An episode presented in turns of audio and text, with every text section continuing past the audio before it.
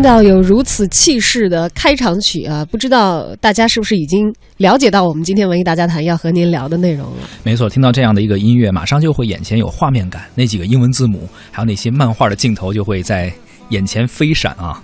看得出来，小东是漫威迷呀！啊，不是漫威迷，最近这两年经常他那个电影也是。宣传呀也好，攻势也是非常大的，所以我们不是漫威迷，可能也就成为了电影迷吧。嗯，今天的文艺大家谈，我们一起来聊一聊最新一部的漫威电影。我是小昭，我是小东，感谢您收听文艺大家谈。自上周五在内地开画以来啊，漫威最新的超级英雄电影《奇异博士》目前的票房已经破了三亿元，成绩应该说是好于所有的漫威的作品的开篇的时候的那个票房，呃，瞬间也是炒热了最近可能看上去有些冷清的。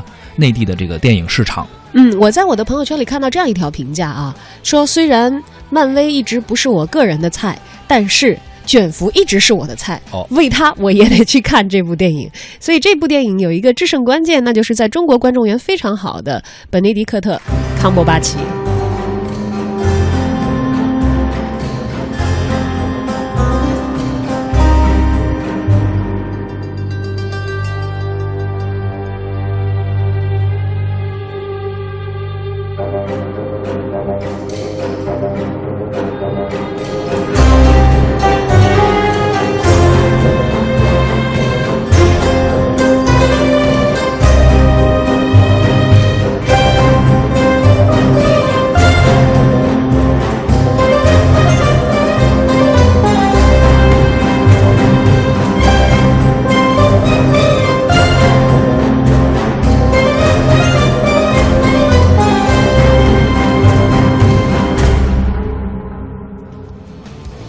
刚才那段音乐是不是让大家一下子有一种走错片场的感觉？突然有点跳戏了啊！一下的感觉和这个美国大片的感觉不一样，和我们现在放这个音乐的感觉也不一样。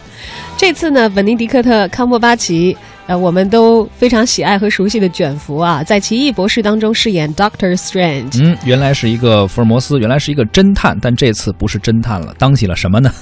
变成了一个外科医生哈，而且是一位博学的外科医生。由于很多人还没有看过这部电影啊，在这里我们不对剧情做大面积的透露。嗯，漫威的电影啊，一向都是以这个出色的视觉特效为人所称道。这次的奇异博士也是因为影片的特效这个长项获得了。不少的好口碑，还有票房，算是一个双丰收吧。极具冲击力的视觉效果，可以说是漫威的一大特点，或者说是一大套路。今天呢，咱们就通过电影《奇异博士》来聊聊漫威的超级英雄电影以及他们那些深深的套路。您看过哪些漫威的电影呢？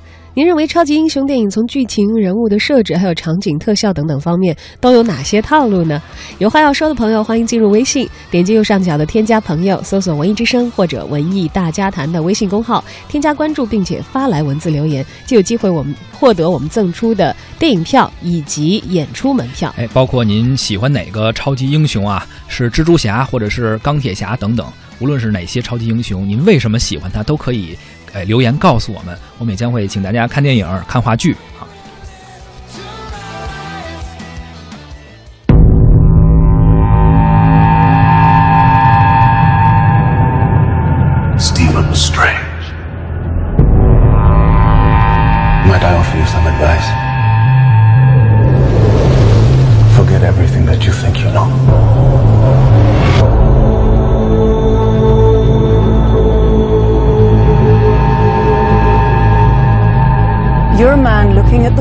Through a keyhole.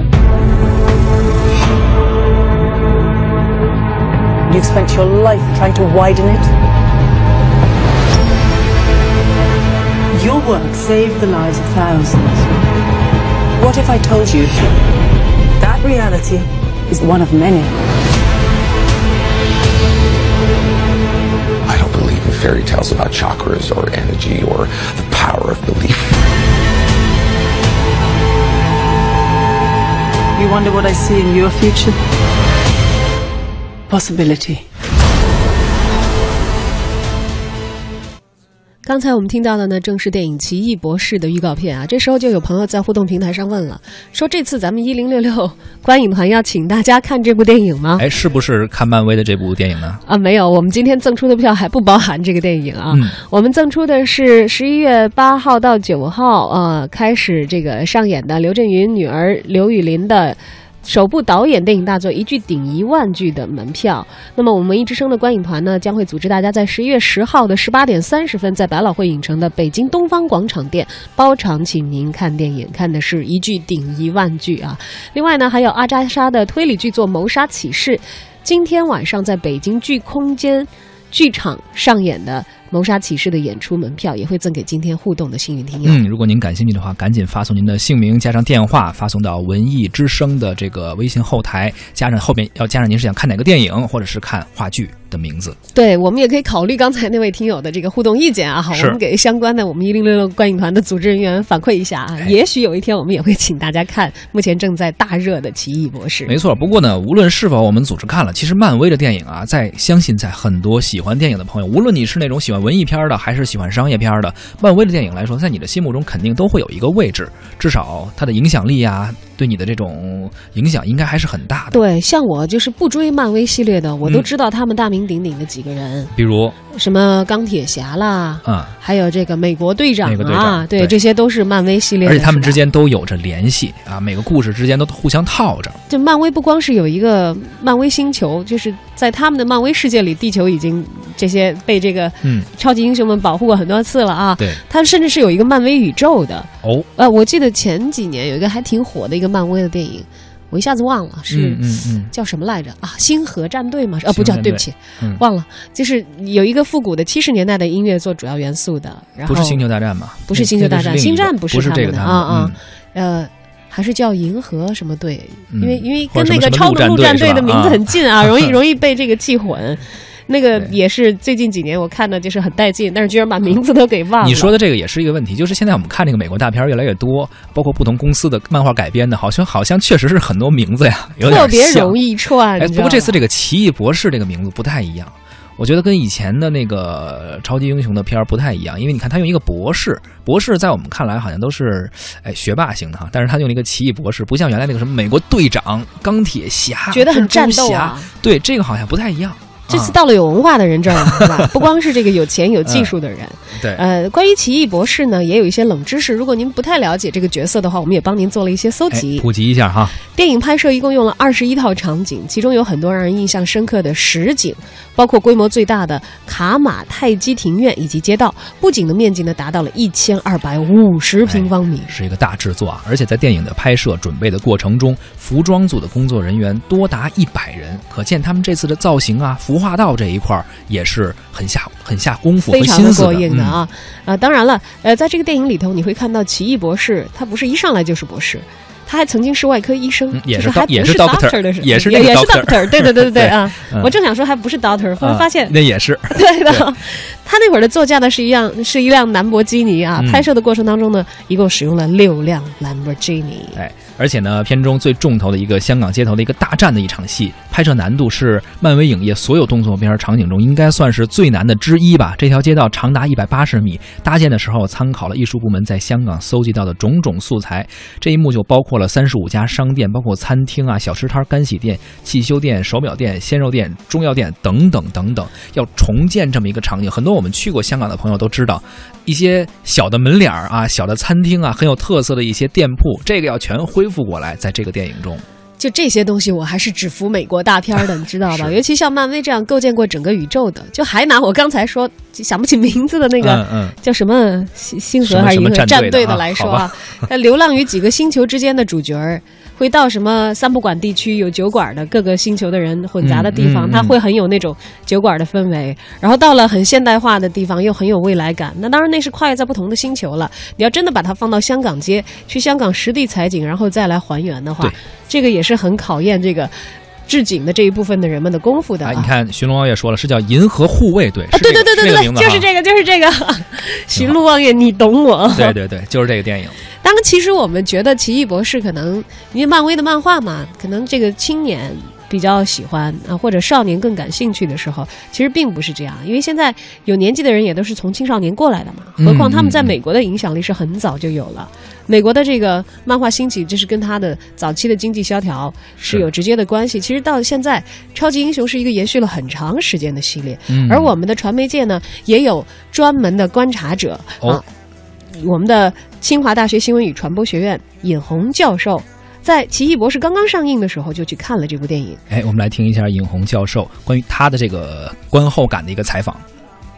呃，当然制作上的，呃，因为他在整个视视觉上一一贯的那种绚丽，而而且在技术上也达到了很高的水平，不管里面的镜像或者是城市里面的立体感等等这些视觉形象，应该说都给人印象非常深刻啊。所以还是在视觉观上给我们带来了一个完全崭新的一些体验啊。当然，实际上这里面我们也看得到一些《黑客帝国》呀。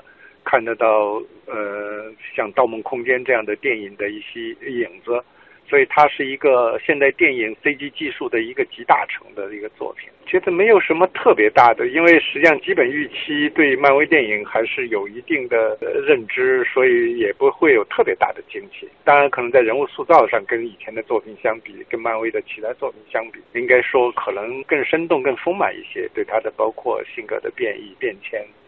因为漫威不是为我这样的年龄的人准备的，对我来讲，我更多的是在看一一一种新的次元的文化，更多的是带着一个旁观者的方式去看。当然，相对说来，奇异博士，我觉得这个人物在所有的一些人物当中，我反而觉得，呃，我可能还更喜欢一些。我们看到有有听友啊看过这个。电影的《奇异博士》AI 闪耀的夏天说一直锁定收听你们节目。上周我看了《奇异博士》，其实真的对漫威英雄不太感兴趣，但是这次因为卷福，他把我吸引到了电影院，觉得超过瘾的电影。这算是因为一个演员而喜欢。你看，又跟我朋友圈里那个朋友是一样的吧？其实我也会受这个吸引，而且最近我看到了其他呃微信公号、影评公号的一些案例以后，我明明知道这个。美国大片儿，尤其是这种超级英雄大片儿，很有可能是我们熟悉的套路片儿。嗯，但我还是愿意去看。除了看它整个构建的这个视觉世界之外啊，这两个演员都很吸引我。嗯，一个是呃，Doctor Stranger 那个卷福啊，卷福。还有一个呢是名字我又忘了，这个 超级大牌的一个女明星，在这个里头呢，因为她经常的造型是这个可男可女、雌雄莫辨的，一个光头的造型出现的。你知道你为什么记不住名？你看的片儿太多了。你看我们网友木脑壳秋就说说漫威电影啊太多了，它不是单独的故事，需要说你先看哪个，然后再看哪个，然后能串起来，整个故事架构才完整。而且它电影不是按照它的时间顺序来出他说，所以你看着很有趣，但是也很累。你看小昭已经累着了，就是记不住名字了。然后包括演员的名字，可能是是本尼迪克特康伯巴奇还算能记住的，虽然名字绕一点啊。那个女演员以前在这个《天使与魔鬼》里头也出现过。嗯，而且还有《天使与魔鬼》没有他。呃呃，那个叫什么来着？算了，我就不。你看我就特别好，我看电影，特别是外国外国人，我从来不记名。对，反正就是那个这次光头出演的那个女明星，也是我很爱的演员。而且还有一个看点，也有是寻龙望月刚才回答你那个问题的时候提醒了，说片尾有两个彩蛋，千万不要错过。这算这不算是剧透，但是提醒大家有彩蛋。而且我听说好像彩蛋后面还会，他每次的彩蛋都会引着后面即将出来的一些新的剧情或者一些新的主题吧。漫威这个系列。都会有。哎，你要说彩蛋这个事儿可逗了。我前两天看见有一个，呃，在某影评公号下留言的一个朋友啊，嗯，可逗了。因为彩蛋我们有的时候不知道有没有嘛，就会做，做到后来等着。他说我约了那个，呃，新交的女朋友一起去看这个电影。哦。由于听你们说有彩蛋，因为有一些先观影的朋友讲过嘛，说就一直一直在电影院里坐着，说有彩蛋。看了一个彩蛋以后，说那个。呃，女友说：“要不然走了吧。”说还有彩蛋，然后等着。看完了以后，他本来还觉得挺得意的嘛，是吧？你看我看到两个彩蛋，结果发现女孩有点不乐意，撅着嘴问他说：“你是不是跟别人先来看过这个？你知道有两个这个有点弄巧成拙了哈。本来想这个跟人家多约一会儿的，但是其实我觉得约会看看这个美国漫威的这些片儿还是不错的。嗯，比较轻松一点是吧？对，轻松。然后它在视觉上你有一定的享受啊，就是哪怕它。就是你觉得不是特别好的片子呢，就算你觉得它烂呢，但它不会让你觉得特别恶心。对，而且还是有它可圈可点。而且像我们昨天聊的那个话题，就是有一个门槛儿，它有个技术的门槛在那儿，而且有这么长时间的积淀，就是这个故事无论怎样不会拍的太差。你总是能看到有一些认真的人，他们认真工作完成的部分在这里头闪现光芒的啊，就比如说视觉特效啊，啊，比如说那些构建的陌生的世界呀等等。对，这次这个奇异博士啊，我是大概看了一些这它一个预告片之类的，它的那个画面效果、视觉效果是确实不错的，而且不仅像我们原来感受的那样是互相的打斗啊，或者是哪怕带一些科技的战斗，不仅是这样，他这次牵扯到了什么，呃，不同的次元吧，跟宇宙啊什么，就比较玄乎。啊，可以关注一下，不是像原来那种意义的漫威了。套路玩的是越来越深了啊！没错，其实漫威的套路，如果你仔细梳理一下，也是不难看出各种端倪的。比如，地球总是处于威胁之中，是要不然超级英雄干嘛呢？专门拯救地球的。是的。但看了电影，你会发现，奇异博士的反派呢，和之前的奥创、啊马勒基斯、呃等等等等一样啊，目的呢都是制造大规模的破坏，甚至是摧毁地球，夺去数十亿人的生命。每一部漫威电影都是类似的剧情。是。所以这个不用剧透，大家都应该猜得到哈。对，但是这个反派肯定没有办法毁灭整个宇宙。嗯，对，因为超级英雄还是要取得胜利的嘛。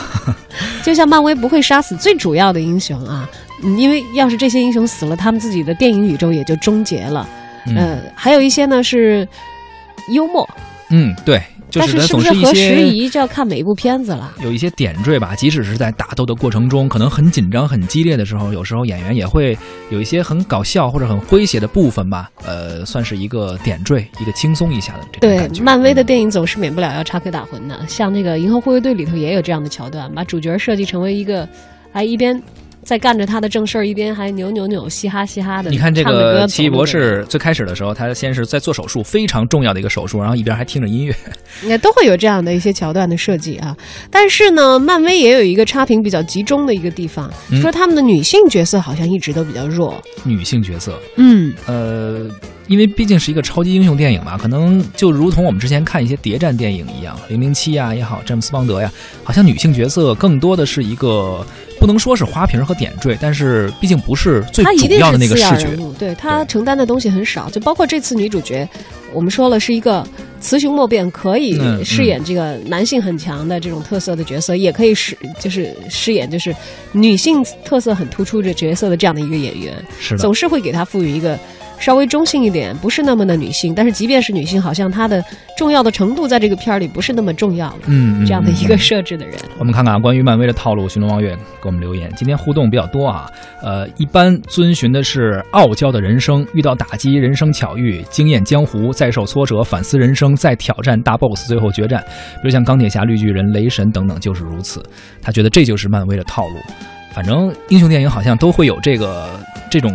这他的一个设计的模板吧啊，但是也有人有疑惑，说发生危机的时候就看见这部片的主角在拯救地球了，其他的漫威英雄都在哪儿呢？是任何试图说构建一个连贯的电影宇宙的电影公司，都会把自己逼到角落里，呃，不免要被演员的合同协定啊、工资等现实问题所困扰。比如你问我说，哎。这个美国队长打怪的时候，这个钢铁侠在哪儿呢？我告诉你，可能钢铁侠的合同还没签，这个原因。他不知道什么时候才能再出来这个拯救地球。毕竟会有这个限制嘛。我们看到的是一个漫威的世界和宇宙，但现实生活中他们也要一个演员一个演员去谈嘛。